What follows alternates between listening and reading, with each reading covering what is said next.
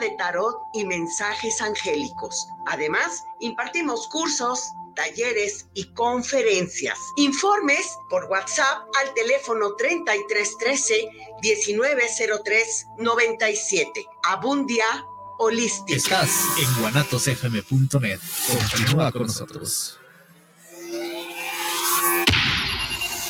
Los comentarios vertidos en este medio de comunicación son de exclusiva responsabilidad de quienes las emiten y no representan necesariamente el pensamiento ni la línea de guanatosfm.net.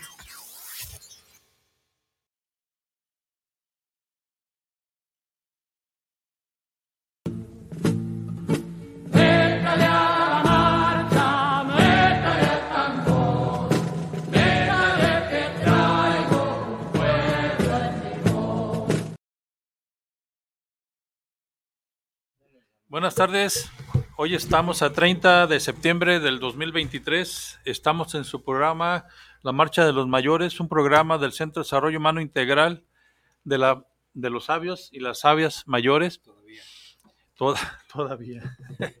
Bien, eh, hoy vamos a continuar con el tema de la participación social y política de los adultos mayores, comentando algunos aspectos importantes como el encuentro que hubo de, en, la, en el Kush Tonalá sobre gerontología. Los eh, gerontólogos, los estudiantes eh, se reunieron para hablar precisamente con respecto a su profesión y pues eh, aspectos importantes de esta, ¿no, Mario?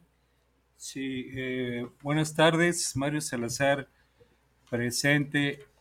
Bueno, entre otras cosas, vamos a continuar durante buen rato con el tema de la participación social y política, sobre todo porque consideramos que es el tema ah, relevante en, este, en esta coyuntura, pues, ¿no? Que de aquí hasta el año próximo se van a definir muchas cosas, no únicamente la cuestión de los huesos. de los huesos, exactamente, sino la parte, o sea, es muy importante el asunto también de los huesos porque va a definir la orientación de las políticas públicas. Y nosotros, nosotros hemos insistido, de hecho, la, nuestra presencia en el Congreso del Estado va precisamente en ese sentido, ¿no?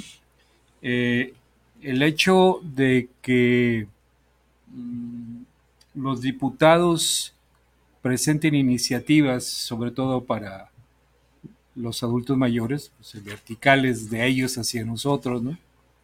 No significa que esté resuelto el problema, sobre todo también eh, revisando los contenidos y decimos, pues no, no, pues por aquí no va el asunto, ¿no? Eso lo vamos a estar comentando durante el programa. Bien, eh, buenas tardes a quienes nos ven y nos escuchan, pues aquí con la cabecita blanca, ¿no? De algodón ya que tengo también yo. Este, pues retomando el tema de la participación social y política, ¿verdad? Así es. De los que estamos en proceso de envejecimiento, pero que todavía estamos con mucho ánimo, con muchas capacidades físicas, mentales, bueno, físicas no tanto, pero yo sí, mental. Entonces aquí estamos y ojalá este, puedan eh, generar algún comentario, alguna opinión y bueno, pues vamos a, a, dar a reiniciar con el tema, la participación social y política de los adultos mayores o de las personas mayores, que es el, el término más apropiado, porque si no luego las algunas féminas que nos reclaman de que por qué no más adultos y no adultas o no personas, ¿no? En fin, pero aquí estamos y a darle que es mole de olla. Sí, y este, pues tratando de ir argumentando aparte de, digamos, de nuestras opiniones, eh, pues dar a conocer también que a nivel internacional se están llevando estudios sobre el por qué la participación social y política de los adultos mayores. Tengo aquí en mis manos un documento, un estudio de la Universidad de Barcelona que dice la participación de las personas mayores en organizaciones políticas modelos explicativos centrados en el individuo. Rodrigo Serrat Fernández. Y dice aquí en uno de sus aspectos, en uno de sus puntos, en los objetivos, dice, ¿por qué estudiar la participación cívica de los mayores? Y dice lo siguiente, es gran parte de lo que hemos estado platicando y que nosotros hemos tratado de empujar el por qué la participación política y social del adulto mayor, que nuestra, nuestra es desde nuestras experiencias, ¿no? Dentro de las condiciones en México. Dice aquí, la participación activa de la ciudadanía en los asuntos públicos es el eje central de los sistemas democráticos. A este respecto, eh, Scholman y Brady afirman que la participación ciudadana es el corazón de la democracia. De hecho, la democracia sería impensable sin la capacidad de los ciudadanos para participar libremente en el proceso de gobierno. La participación política provee el mecanismo por el cual los ciudadanos pueden comunicar información sobre sus intereses, preferencias y necesidades y generar presión para ser escuchados. Esto es mm. parte central, esencial y eh, políticamente correcto del por qué decimos que los adultos mayores, eh, bajo nuestra experiencia, sobre todo en México en estos últimos tiempos, eh, tiene la importancia, es precisamente porque quienes más han participado en las votaciones, creo que por ahí tenías la estadística, Carlitos, la participación en las votaciones, el porcentaje mayor es de los adultos mayores, la participación en estas nuevas consultas que se están haciendo para el para organizar o para el proyecto de, el proyecto de nación del 24 al de 24 30 son están en la, en la, participación de los adultos mayores. Entonces, creo que esto es precisamente el por qué a nivel mundial también se está llamando la atención sobre el porqué de la participación de los adultos mayores en política, ¿no? Así es.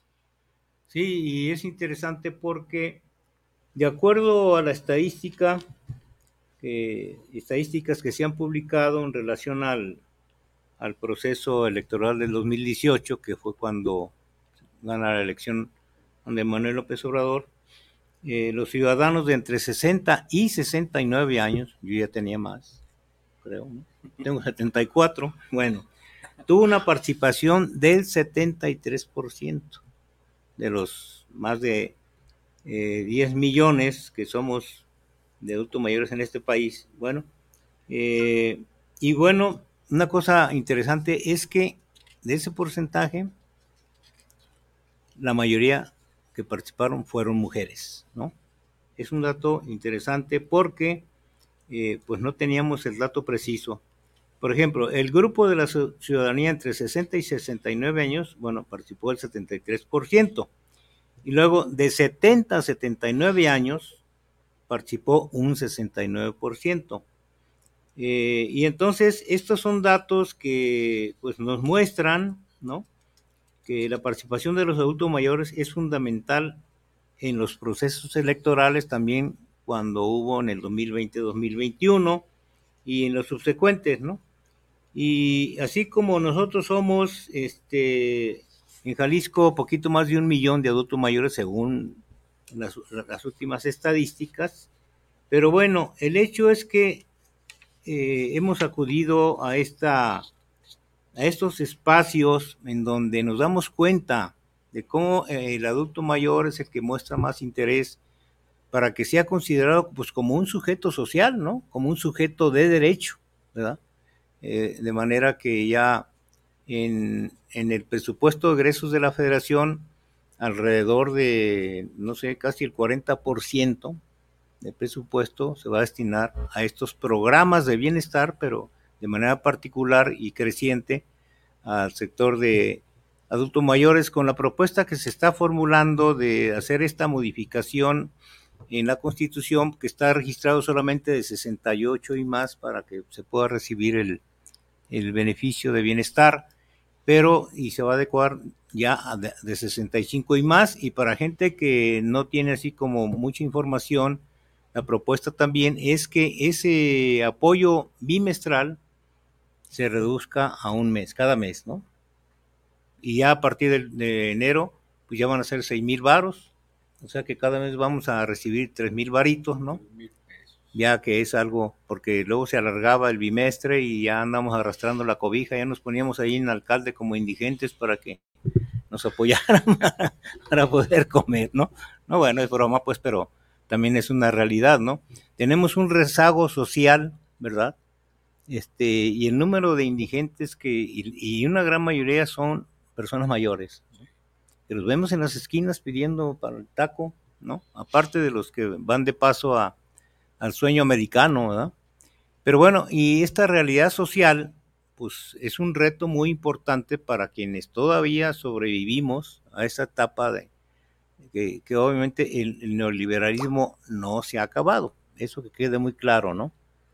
O sea, el, el monstruo del neoliberalismo no termina de acabarse porque, bueno, en tanto no haya una participación realmente organizada, consciente de la mayoría de la población, bueno, esto va a seguir eh, siendo estragos. Hay pues ejemplos muy concretos de cómo eh, el presupuesto público federal, principalmente, pues siguen eh, en el manejo de las manos de los este, estos corruptos neoliberales que se apropiaron de las instituciones públicas, ¿no? Y que hicieron negocio y que todos los intentos de privatizar la seguridad social, el sector salud, etcétera, etcétera. Pero bueno, estamos eh, frente a una coyuntura interesante, importante, porque pues no, no lo habíamos vivido, siempre actuábamos acá, eh, no marginalmente, pero luchando de manera constante y permanente, ¿no? En los sindicatos, luchando por el incremento salarial, por mejores condiciones de trabajo, laborales, ¿no? Por un sentido realmente de atención en el caso de la salud, humanitario, en el caso del magisterio igualmente, ¿no? quienes elaboraban los planes educativos, quienes eran burócratas así, se sentaban como nosotros aquí alrededor de la mesa y desde ahí elaboraban los planes en lugar de estar allá en el campo de la acción, ¿verdad? Y así todos los programas, ¿no? Yo recuerdo cuando INEGI, pues yo, me, acostumbré a, esa instancia burocrática, nos decían, a ver, aquí estábamos este, en unos listados en donde había propietarios de, hectáreas ¿no? en el medio rural y nos decían solamente van a registrar a aquellos que tengan hasta 8 eh, este, hectáreas. De más hectáreas para arriba no se registraba nada. Hasta en eso había tranza, pues.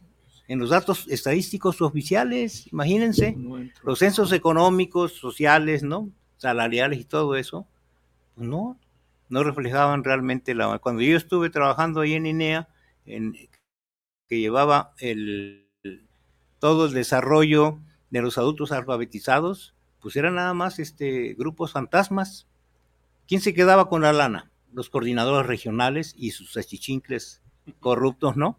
Que se iban a la borrachera, ¿no? Y nomás mostraban datos falsos, ¿no? Y entonces, una cosa terrible que venimos arrastrando, que que la gente pues obviamente lo ha resentido cuando cualquier trámite que se hacía en alguna dependencia municipal o estatal o federal, pues que tenías que muchar, bueno, los abogados cuando iban a meter una demanda o un amparo, pues si no se muchaban con el secretario o la secretaria del juzgado, aquello no se le daba trámite. ¿Todavía funciona así? Todavía funciona, entonces es un proceso que pues, nosotros requerimos estar ahí también al pendiente. ¿Un comentario, Mario? Adelante. Ah, bien dice, sigo con la lectura.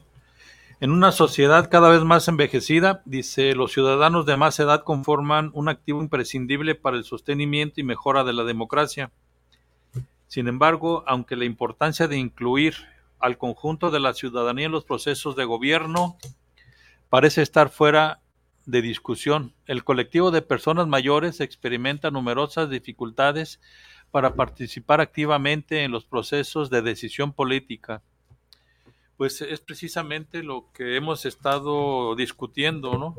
O hemos estado opinando con respecto a estas leyes, sobre todo a la ley, a esta ley de MC, que no sabemos si ya se aprobó o no, si ya se votó, en donde prácticamente pues la participación del adulto mayor en la elaboración de una ley que supuestamente es para resolver sus eh, problemas, pues no está, no hay participación en la formulación de esta ley, ni tampoco hay organizaciones de adultos mayores que empujen para que precisamente se les tome en cuenta. Entonces, mm. Dista mucho pues esta, este documento que viene de Barcelona, de la Universidad de Barcelona en España, con la realidad de los adultos mayores en México, ¿no? donde en lugar de tomárseles en cuenta, pues parece que seguimos siendo un sector em, eh, discriminado, a pesar de que cada vez se comprueba que su participación es más activa que la de los jóvenes, ¿no? ¿Por qué condiciones? Bueno, también tendríamos que investigar, estudiar y analizar el por qué. Claro. ¿No? Sí, eh, mencionabas, José Luis, el, el, tema de la participación cívica. Eh, me parece que es parte de los aprendizajes que esta población de adultos mayores eh, mamó desde la primaria, porque acuérdense que se ponía... Se oye feo. Y esa ¿eh? palabra se oye feo. No, pero es que sí es. O, pongo abrevo. no, es que es eso precisamente, ¿no? Claro.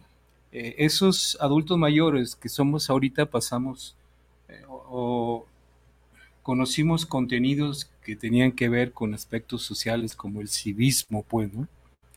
luego en la secundaria o en la prepa con la ética, con asuntos morales, ¿no?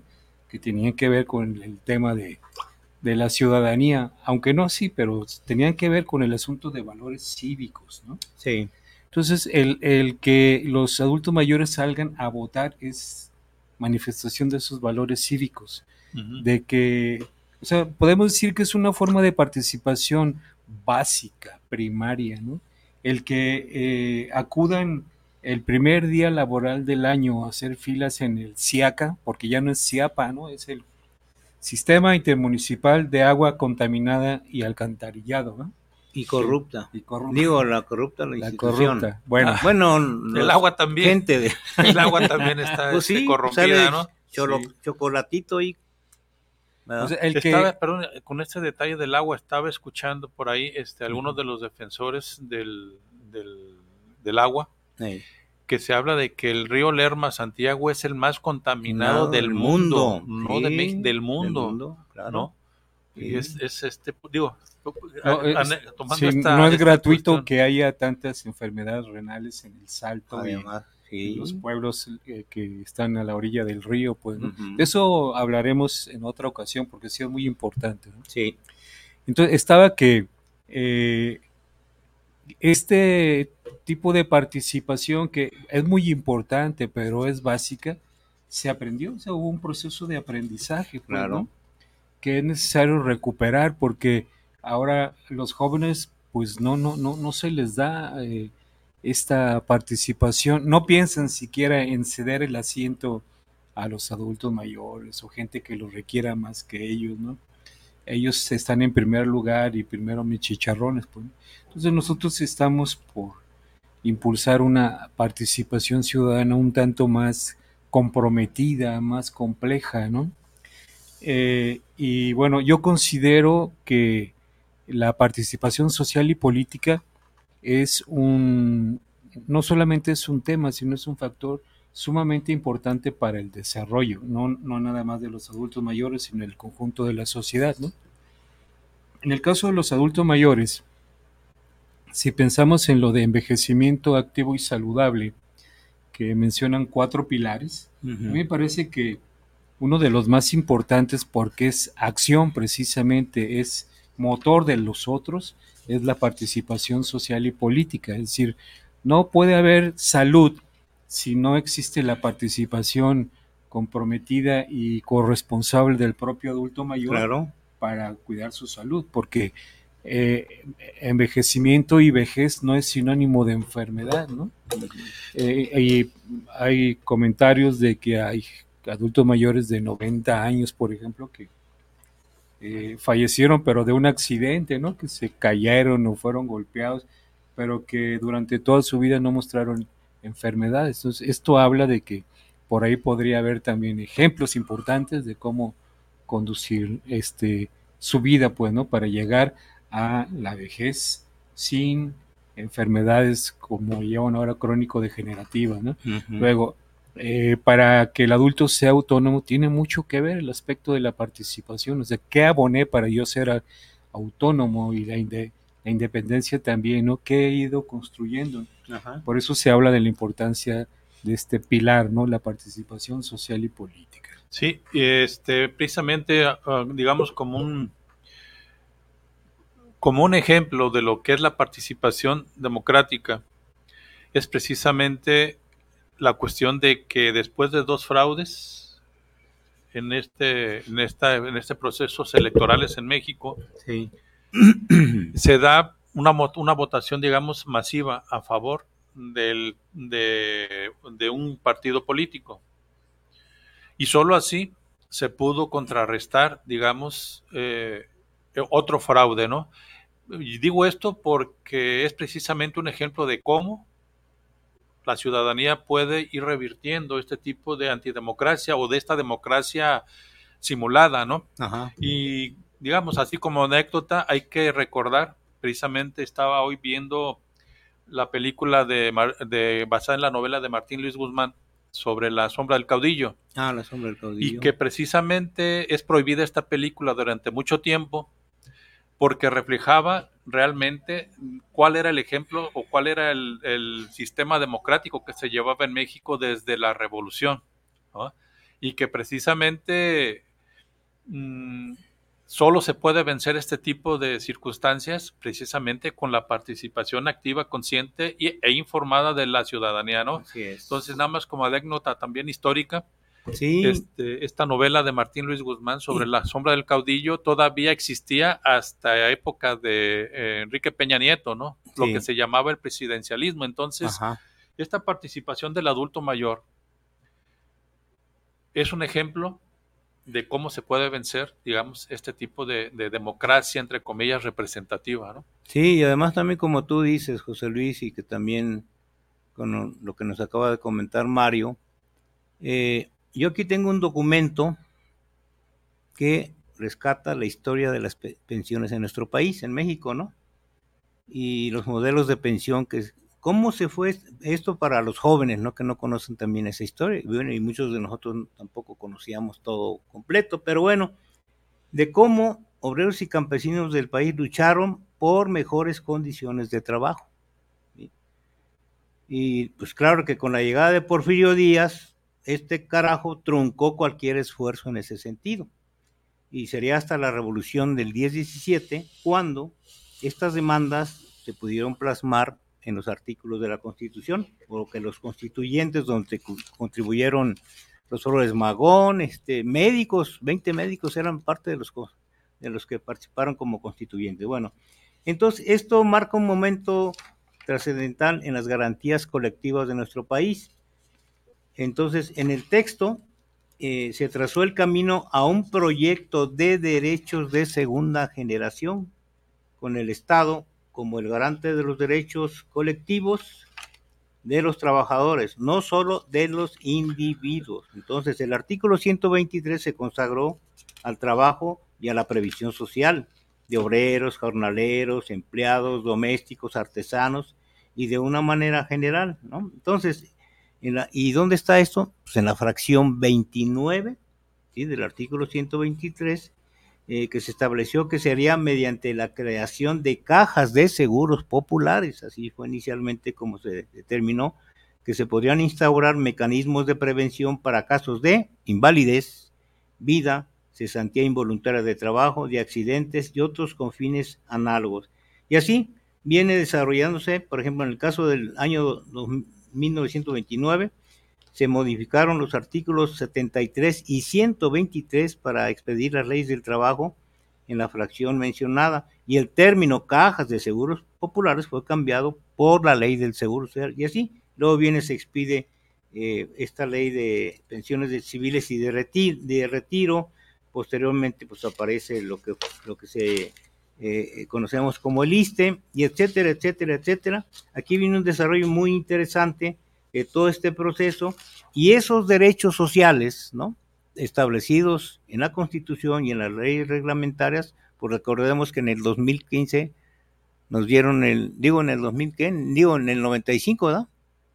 1995 cuando imponen las AFORES. Las AFORES, sí este golpe brutal. y entra, en vigor hasta el 97. Se privatiza ese fondo, ¿no? Que era un fondo colectivo, ¿verdad?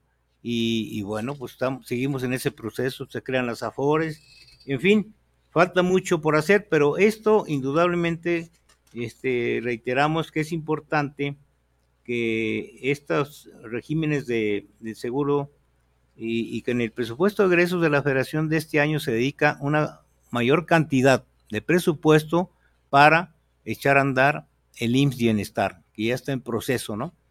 Y por encima del presupuesto que se otorgaba al Seguro Social y al ISTE, ¿no?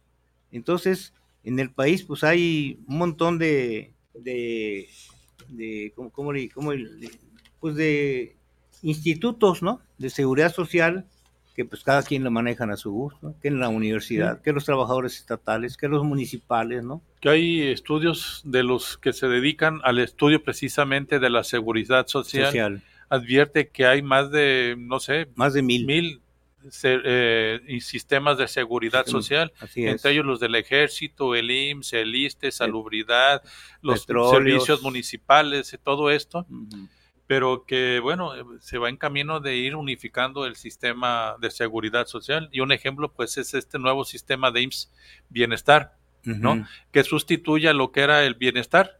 Sí. Y que también sustituye a la vez al Seguro Popular. Al Seguro Popular. Ahí, esas son, esa es la evolución de los de estos eh, de esta seguridad social en México, ¿no? Bien, entonces continuó con la lectura de este estudio y según su vida dice, cuando afirmamos que las personas mayores tienen el derecho a gozar de una ciudadanía plena y a participar activamente de manera integral en nuestra sociedad, ello implica que los mayores no pueden seguir siendo simples objetos de atención y de administración. Implica que han de estar presentes en las dinámicas sociales y políticas de cada ciudad y de cada comunidad, pero detectamos también muchas barreras muchas reticencias para que puedan ejercer plenamente su condición de ciudadanos responsables en el variado conjunto de las instituciones del país.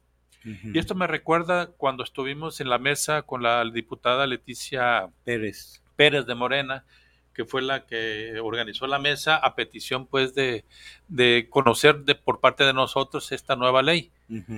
Y que de alguna manera los articulistas... Bueno, todo no es ley, es iniciativa. Bueno, la iniciativa de ley. De ley este, hay un artículo que me llamó la atención cuando el mural dice, mm. los adultos mayores quieren su, ley, su, ley, así entre comillas, ¿no? Y esto refleja pues que todavía esas reticencias, ¿no? A considerar al adulto mayor como una fuerza política y social, que la siguen considerando aquí como dice, ¿no? Como una, una un simple objeto de atención y de administración y de atención entre comillas, porque en lugar de aumentar este pero bueno, ¿le seguimos o qué? porque, en lugar ah, de... Nomás la imagen, ¿no? Porque en lugar de... Eh, se me fue. porque en lugar de, este, de conformar, digamos, eh, grupos de adultos mayores para impulsar sus intereses y sus, derechos humanos, pues les van reduciendo cada vez más presupuestos por ejemplo, en el estado de Jalisco, que ya hemos comentado, pues, cómo disminuyeron este, el Instituto Jalisciense del Adulto Mayor, cómo estos, estos comedores, que yo no los conozco, eh, que dicen que en Tlaquepaque hay un montón, ¿no? Sí, los que promueve el DIF, ¿no? Ah, sí. así es, ¿no? Entonces, creo que pues el estudio va más o menos de acuerdo a lo que nosotros hemos platicado, de acuerdo a nuestra experiencia y a lo que hemos eh, visto y estudiado en el entorno en México, ¿no?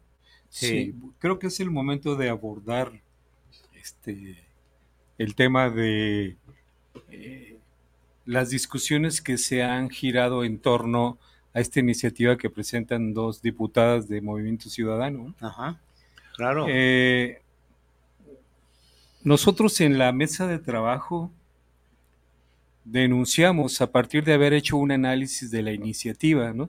Porque o sea, no, no cuenta el que hice esto, hice esto, si no está contemplado al menos en el proemio o en la exposición de motivos de la iniciativa, que mm. no aparece, ¿no? A partir de ahí señalamos varias cosas. Primero que pues la hicieron con las patas y literalmente porque este, no hicieron, eh, digamos, eh, mm, un trabajo legislativo de calidad, cosa que presumen ellos, ¿no? Ellas, pues, ¿no?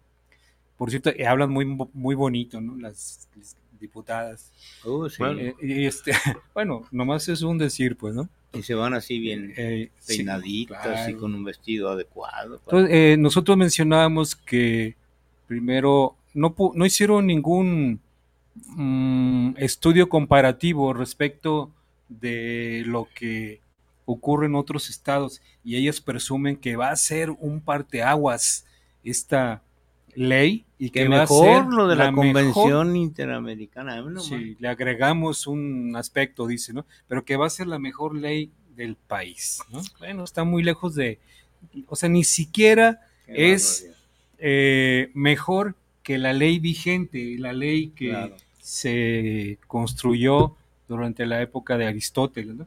Es un remedo de esa ley. Ellos mencionan, ellas. Emilio, fue de, mi- de la época de, ¿De Emilio? de Emilio, el panista, Ah, ok, ¿sí? ok. que nunca se puso Ah, prácticamente con Bueno, presupuesto suficiente, ¿no? Letra muerta, ¿no? Como lo hemos comentado. Eh, hubo dos, nos enteramos luego, pues, bueno, no hubo ninguna observación y nos han este, hecho ningún reclamo, ¿no? Re- respecto, a lo mejor fuimos un tanto groseros, pero yo creo que a nuestra edad creo que hasta se permite eso, ¿no? Este, Pero de- groseros, ¿por qué? de- porque de decirles que estaba mal y que... Ah, no, ¿no? pero De- eso no es, es hablar con claridad. Más bien, eh, somos desobedientes y eso sí lo dijimos. Bueno, Sí. Eh, presentaron dos mesas, no de trabajo, ahí lo dicen de consulta, pero una consulta muy a modo, porque a los que consultan es al gabinete, ¿no? Y el gabinete está formado por, ¿atienden de quién? Pues por gente de Movimiento Ciudadano. Y todos, A los titulares. o sea, los titulares. El gabinete O, de- o el que iba eh, de re- del gobierno del Estado, el gabinete del gobierno del Estado. Sí. ¿no? Esa es la consulta que hicieron Y Sí, sí, así para, se llama. para este para, para fortalecer la- su, la- la ley, su- la, ley- sí, la la iniciativa de ley. ley. sí. ¿Quién estuvo? La directora del DIP estatal. El director del, del ¿cómo se llama? Des- del Instituto de, ah, De ahí donde De nada educación ni de eso no. Ah, del, de- del CODE. Del CODE. y del Instituto Estatal de Educación de Adultos. Y luego este el del Departamento del Trabajo que ya se destapó que quiere ser candidato a gobernador. Ese es, el, ese es el fondo del asunto. y, Ese- y puros es titulares de esas dependencias estatales, ¿no? Me imagino que todos están tirándoles a un puesto Ah. de elección popular. Claro, ¿no? Oh, y ese es el gabinete, vamos ese a es el gabinete que se consultó para generar esta iniciativa de ley, sustituyendo a una que tenía más, más derechos, como el Instituto Jalisciense de Atención al Adulto Mayor. Exacto. Y Así que- es. Y en, el, en la segunda mesa consultan a dos colectivos, bueno, ahí se presentan como colectivos de adultos mayores. Ya, yo debo confesar que ya este, me estaban dando ganas de hacer otra cosa y ya... dije, ¿Querés no, aventar la mesa o que agarrar Sí, no, pero no, la, la tele, ¿no? Pero dije, no, no, bueno, no vale la pena. Pero e- es muy curioso este aspecto, ¿no? Y sobre todo destaca la, la visión que tienen de la atención a la ciudadanía, ¿no? Mm, Y nosotros lo hemos dicho siempre, que hay dos agendas, una la del Estado a partir de los intereses propios, ¿no? Sí. y otra la de la sociedad civil, y no se parecían para nada. La agenda de la sociedad civil que nosotros hemos estado mencionando y señalando con la agenda del Estado, ¿no? Era puro, este, todo lo que hacen los funcionarios y las secretarías totalmente exitoso, ¿no? Uh, sí, Vamos muy bien y que esta ley va a ser, eh, bueno, de lo mejor, ¿no? Eh, decían que se había fundamentado en la, a la letra de la Convención Interamericana para la Protección de los Derechos Humanos de los Adultos Mayores. Sin embargo, cuando ya leemos, eh, por ejemplo, los ah, objetivos específicos de la ley, en el objetivo general hablan de garantizar una serie de cosas, ¿no? en general. Y para lograrlo mencionan tres objetivos. Cuando la ley marca cuántos, cuántos derechos humanos hay que cubrir, 17 o 18. 27 ¿Eh? De la- 27 eh, de la Convención De la Convención Interamericana. son 31 derechos. De 31. la Convención Interamericana son Sí. 31. Bueno, ahí yo tengo listado 27. Eh, bueno, Por ahí está el- 27 o Ujú. 31. Eh, por ahí. No, no se parece nada a los tres que Pues, mencionan oye. ahí, que es la salud, el entretenimiento y otro asunto de algo así como de incorporación financiera o algo así. Mm. Esos, en esencia, son lo que ellos rescatan. Es decir, desde el Estado nos otorgan tres derechos ¿no? para los adultos mayores y se arma todo el tinglado de los artículos en función de eso. Y como dijo José Luis, bueno, evaden un montón de, de compromisos y de obligaciones, le quitan muchos compromisos al gobierno del Estado, eh, le dan más compromisos a la propia familia, haciendo que pues hay que reconocer que en muchas ocasiones, la mayoría de las veces, es muy difícil para la propia familia atender a adultos mayores que ya están en una situación de asistencia, que requieren asistencia, ¿no? Y bueno, eh, este, ellos mencionan respecto de las consultas que se hicieron, sabe cuántas, un número que, bueno, yo no, no lo recuerdo muy bien, que anduvieron por las colonias y que fueron a visitar a residencias y... Sí, en donde están ya confinados, pues, confinados los autos mayores. Este, Y a mí lo que me sorprendió es que en esas dos mesas de consulta no había adultos mayores. No. ¿Por qué será? No había ninguna representación. Ni Uno que hubiera sido y una mujer adulta mayor, pero ni eso. Ni Todo como siempre, piramidalmente hacen las cosas, quieren justificarlas, y como tienen mayoría en el Congreso de diputados y diputadas, pues es fácil. Por eso cuando tuvimos la mesa de trabajo nosotros para analizar esta iniciativa de ley, desde el principio dijimos, no tiene ningún sentido discutir el, articulado de la ley. ¿Por qué? Ya lo mencionamos por qué, ¿no? Claro. Está, es una ley que está mal hecha, totalmente mal hecha.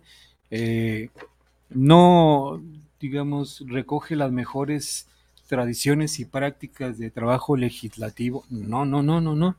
Eh, y lo, que dijimos es que, y eso lo dijo una compañera que acaba de egresar de, de la licenciatura, este exposición de motivos parece un trabajo escolar que hizo algún alumno de prepa.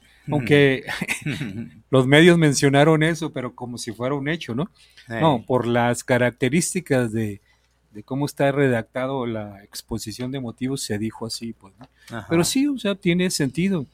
Presentan una serie de párrafos donde debieron presentar, por ejemplo, el resultado de sus consultas y con quién las hicieron, ¿no? Exacto. Los, su visión de, a partir de eh, los resultados de la consulta de la problemática de los adultos mayores identificar los problemas centrales, porque hay que reconocer que este, esa ley la vamos a padecer durante, bueno, no creo que la vayamos a padecer, porque no, no tiene recursos esa ley, ¿no?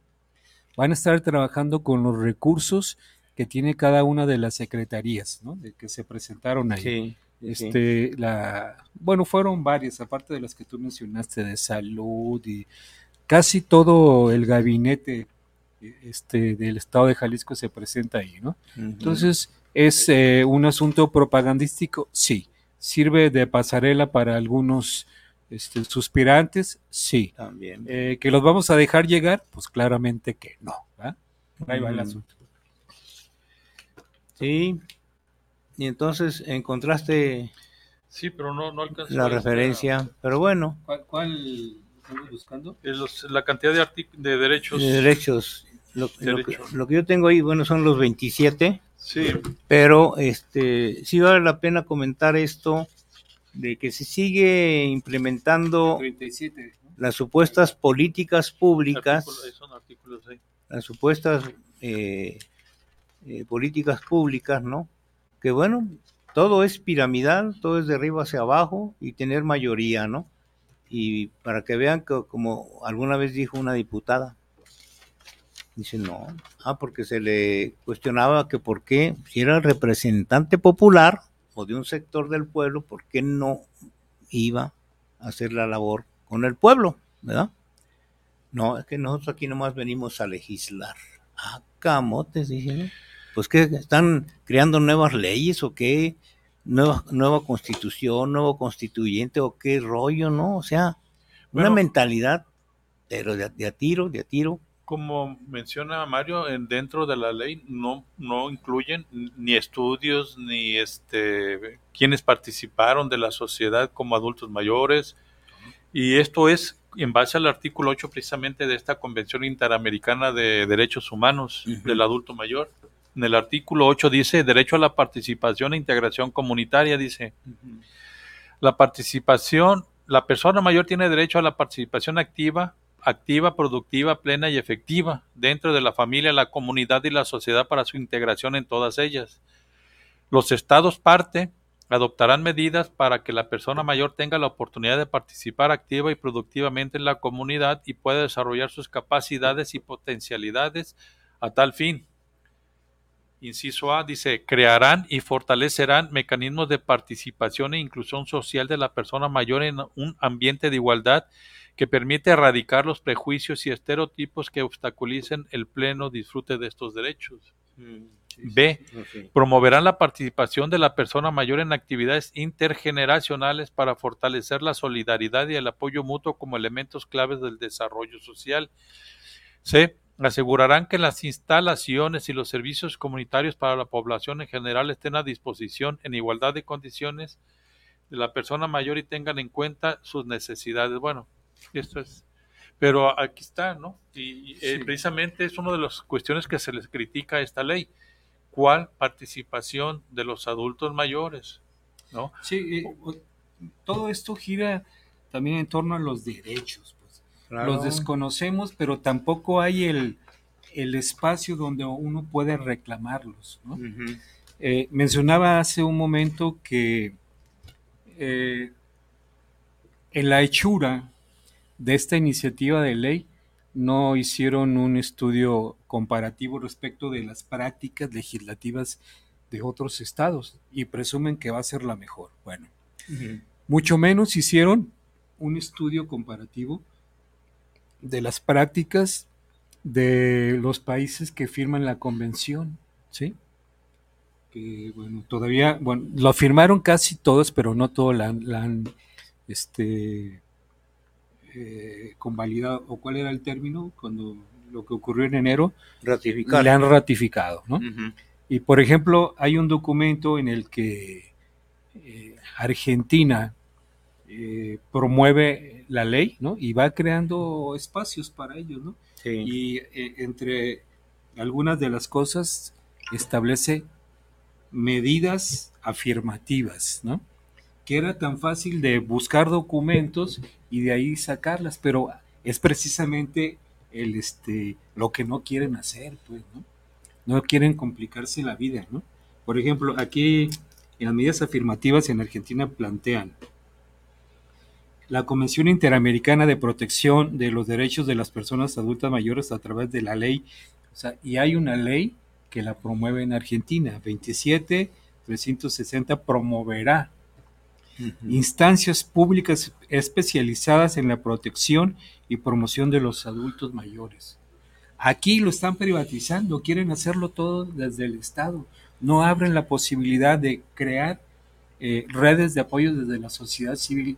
Lo que comentábamos en la mesa, no se dan cuenta del problema que están creando con esto. Porque de acuerdo a las proyecciones de la Organización Mundial de la Salud, en poco tiempo se va a desbordar esta problema, esta problemática de los adultos mayores y el Estado va a ser incapaz en términos financieros de atender esto. Otra medida afirmativa es amplia participación de la sociedad civil en la elaboración, aplicación y control de políticas públicas y legislación dirigida a la implementación de la convención. Es decir, eso ni siquiera, o sea, si revisan la ley, eh, está en PDF. Pónganle en buscar y pónganle sociedad civil a ver cuántas veces aparece. Se van a dar cuenta, pues que no. ¿Por qué? Porque no tienen respeto por la sociedad en ese sentido, pues, ¿no? No, como decía hace rato, es una visión de Estado. Ellos quieren atender, no resolver, atender. ¿Qué hace el gobierno? como decían la, este, las caricaturas del Cuarto Reich? Mm. Orden, honradez y ornato. No sé si se acuerdan de esas tiras que aparecían en la jornada, ¿no? Es este orden y control es la premisa fundamental de la práctica de los gobiernos, de acuerdo a la visión este, de Max Weber, ¿no? Orden y control. Y aquí lo quieren hacer. Entonces, entre las medidas que proponen en Argentina es precisamente esto. Amplia participación de la sociedad civil, no nada más en la hechura de las políticas públicas, sino en el control de las que ya hay. Pues, Eso implica participación social y política y es un trabajo amplio, o sea, muy complejo en una región como la nuestra, en lo que este, somos los apatíos, ¿no? Los que vivimos en esta región, la sociedad apatía, ¿no? Sí, aunque había que ver si realmente esto se está implementando. Ah, sí, Una cosa es el, planteamiento y otra cosa que esté aterrizado y se lleve a cabo, ¿no? Allá en Argentina. Pero, mira, precisamente, pero aquí se está abriendo desde el Estado, ¿sí? A la participación de la sociedad civil. Y no podemos decir que no existan colectivos importantes, muy beligerantes, ¿no? En Argentina de la sociedad civil, en todos los sectores. Sí, ahí en Argentina eh, se, desarrolló mucho cuando aquellas empresas que quedaron cerradas las recuperan los trabajadores y las convierten en cooperativas. Entonces vino un auge muy importante, muy impresionante del movimiento cooperativo en Argentina. Eh, y ha sido como un ejemplo porque es el rescate de las empresas que en, el periodo no solamente neoliberal, sino desde la dictadura que, sufrieron en Argentina, este, dejaron abandonadas esas empresas que eran, por un lado, paraestatales, ¿no? Y, bueno, y productivas, pero bueno, entregaron esto, abandonaron, más bien no entregaron, abandonaron, pero los trabajadores se organizaron y, bueno, echaron a andar eh, con el con el como movimiento cooperativo. Y fue muy importante pues había una una gran cantidad de, de mano de obra todavía no y había personas mayores también que estaban ahí sin empleo. Entonces eh, y se generó un amplio movimiento cooperativo que era referente a nivel de América Latina y a nivel mundial. Cuando yo estaba en la Caja Popular Mezquitán, cuando los panistas cerraron la caja y que se, se embolsaron los más de 350 millones de pesos que eran el ahorro de 32 mil ahorradores, ¿no? La Caja Mezquitán. Caja Popular San Miguel de Mezquitán, que lo, la reabrimos en un año, ¿no? En fin, y como eh, también ya en el ámbito, de manera particular, cuando yo estaba ahí en, la Caja Popular San Miguel de Mezquitán, pues también era, una mayoría de personas adultas mayores, que eran ahorradores, eran ahorradoras, que asistían a las asambleas, ¿no? Porque pues jóvenes, ¿no? No, muy, muy poquitos, ¿no? Por ahí me encontré algunos compañeros que, había conocido en la Facultad de Economía cuando yo estuve ahí tres semestres. Y bueno, la gran mayoría que participa en, estos espacios de, llamados este, cooperativas, ¿no? de ahorro, de, préstamo, de etcétera, etcétera. De consumo. De, consumo, de servicios, de producción. Y las que impulsamos, por ejemplo, cuando era presidente municipal, este el eh, gobernador que tenemos aquí, ¿no? Y que 15 cooperativas, imagínense, un proceso de seis meses para implementar talleres de capacitación sobre el cooperativismo. Ya aprobado el presupuesto, ya todo listo. Ah, y nos dieron la patada acá en el trasero. Y tengan changos su virote, ¿no? Una PC. Y se quedaron con toda la lana. Ya aprobada. Pues sí, este, hay saludos antes de que se nos pase el tiempo, es eh, dice Manuel Velasco, saludos para la marcha de los mayores, saludos para los presentes. Saludos. Daniel Covarrubias dice saludos para la marcha de los mayores, aquí sintonizando su programa y el mensaje de esta tarde. Muy bien. También él mismo nos dice, es cierto lo que comenta Mario, nunca subsionamos educación. Eh. ¿Quién dice eso? Daniel Covarrubia. por aquella palabra, dice. Y Fernanda Morales dice, les escucho en la colonia americana, saludos para la marcha de los mayores. Muy bien. Pues gracias por los comentarios, por los saludos. Bueno, que puro eh, como público inteligente y conocedor, ¿no? Eh, yo quisiera mencionar que Pues nosotros estamos eh, contentos de cómo se ha ido avanzando en esta, como decimos, proyecto eh, necesario pero incierto, o incierto pero necesario, ¿no?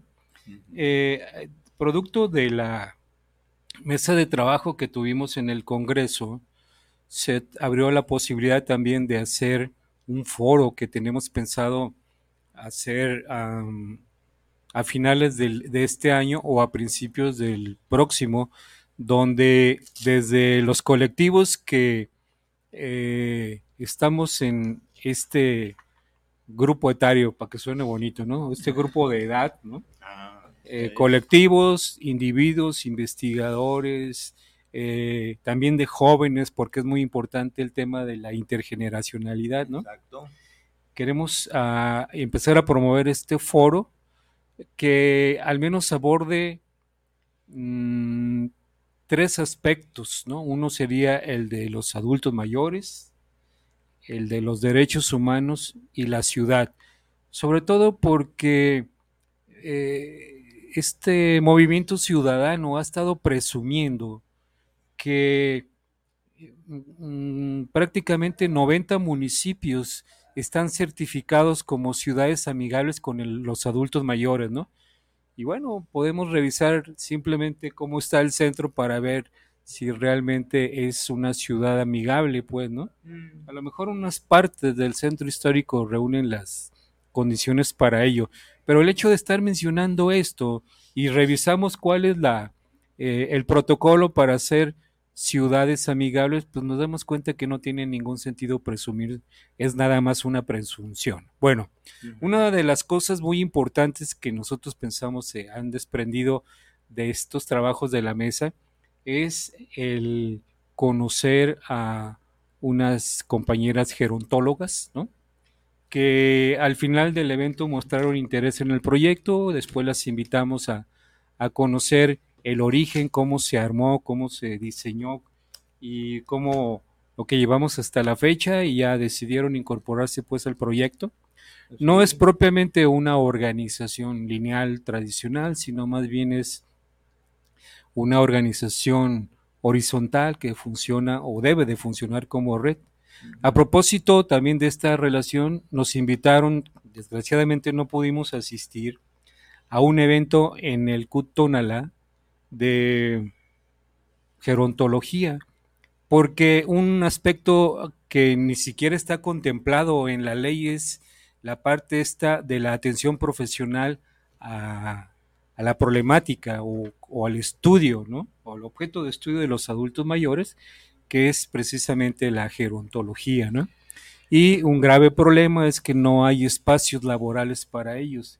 Entonces nos invitaron y bueno, pudimos ir, pero eh, nos dice una compañera que hubo interés en participar en nuestro propio proyecto, en las actividades del proyecto. Y bueno, nosotros tenemos, nuestro proyecto, bueno, constaba de 25 proyectos a... Ah, ya lo aumentaste. No, yo no, la compañera, la compañera Yolanda, eh, ah. originalmente eran 20, ¿no? Pero nos propone el proyecto que más o menos queda así como eh, vida digna y libre de violencia, algo así. Ah, posiblemente mejoremos, si se acuerdan, no? Sí. Mejoremos eh, la redacción ya en la práctica, en el propio diseño de la, del, diseño, en el propio diseño del proyecto. Eh, nosotros en nuestro proyecto maestro tenemos en el área de desarrollo de capacidades y competencias el que podemos ofrecer escuelas para el diseño de proyectos, acompañamiento en este, mejorar sus formas de organización de los colectivos y una serie de cosas que tienen que ver con el funcionamiento de los colectivos. Y en ese sentido también hubo respuesta de los alumnos, ¿no? De que eh, de gerontología y a mí me parece que eso es sumamente relevante porque reconocen las dificultades de incorporarse a los mercados de trabajo y yo creo que deben de reconocer también la necesidad de empezar a organizarse en esos sentidos, ¿no? Sí. empezar a crear desde, yo digo, desde la sociedad civil o de emprendimientos sociales, este proyectos pues, y eso, para los y eso da motivo para que llevemos un informe ahora que vamos a estar en la Ciudad de México el 4 y 5 de octubre, en el encuentro centroamericano y del Caribe de personas mayores, ¿no? Que tiene, bueno, va a haber una charla, conferencia del compañero Ernesto Padilla Nieto, eh, los derechos humanos señalados en la Convención Interamericana de las Personas Mayores de San José de Costa Rica, ¿no? Que ya el gobierno mexicano lo suscribió en enero, ¿no? Y, hay cinco temas. Canasta básica, observatorio, ah, observatorio regional, desigualdad de género, sistemas de salud y análisis jurídico de leyes. Yo creo que llevaron así como un informe, ¿no? Sí, sí, de, Como Centro de Desarrollo Humano Integral y la incorporación de un sector de jóvenes en materia de gerontología y el área de la tanatología, que también es muy importante, también, ¿no? Y ahí vamos, a pianito. estas materias este, de las ciencias médicas que se encargan pues de la atención a este grupo de edades, ¿no? De los adultos mayores, geriatría, gerontología y, la, y tanatología, ¿no? Que bueno, incluye el, este, eso es en general, ¿no? La tanatología, ¿no?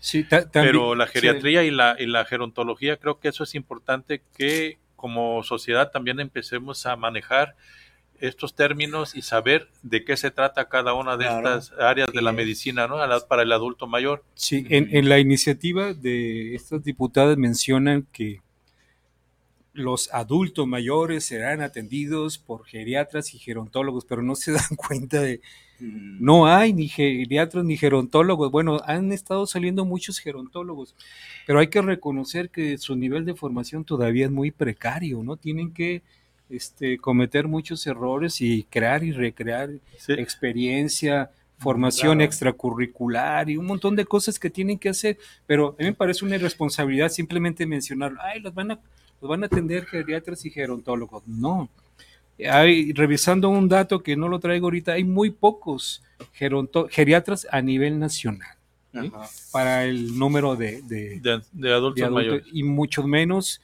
este, gerontólogos que ofrezcan los servicios, pues eso por un lado. Otra cosa que este, debo mencionar, que en la última reunión que tuvimos con el colectivo Colubrí, que si nos están viendo, saludos a Guille y a María, María.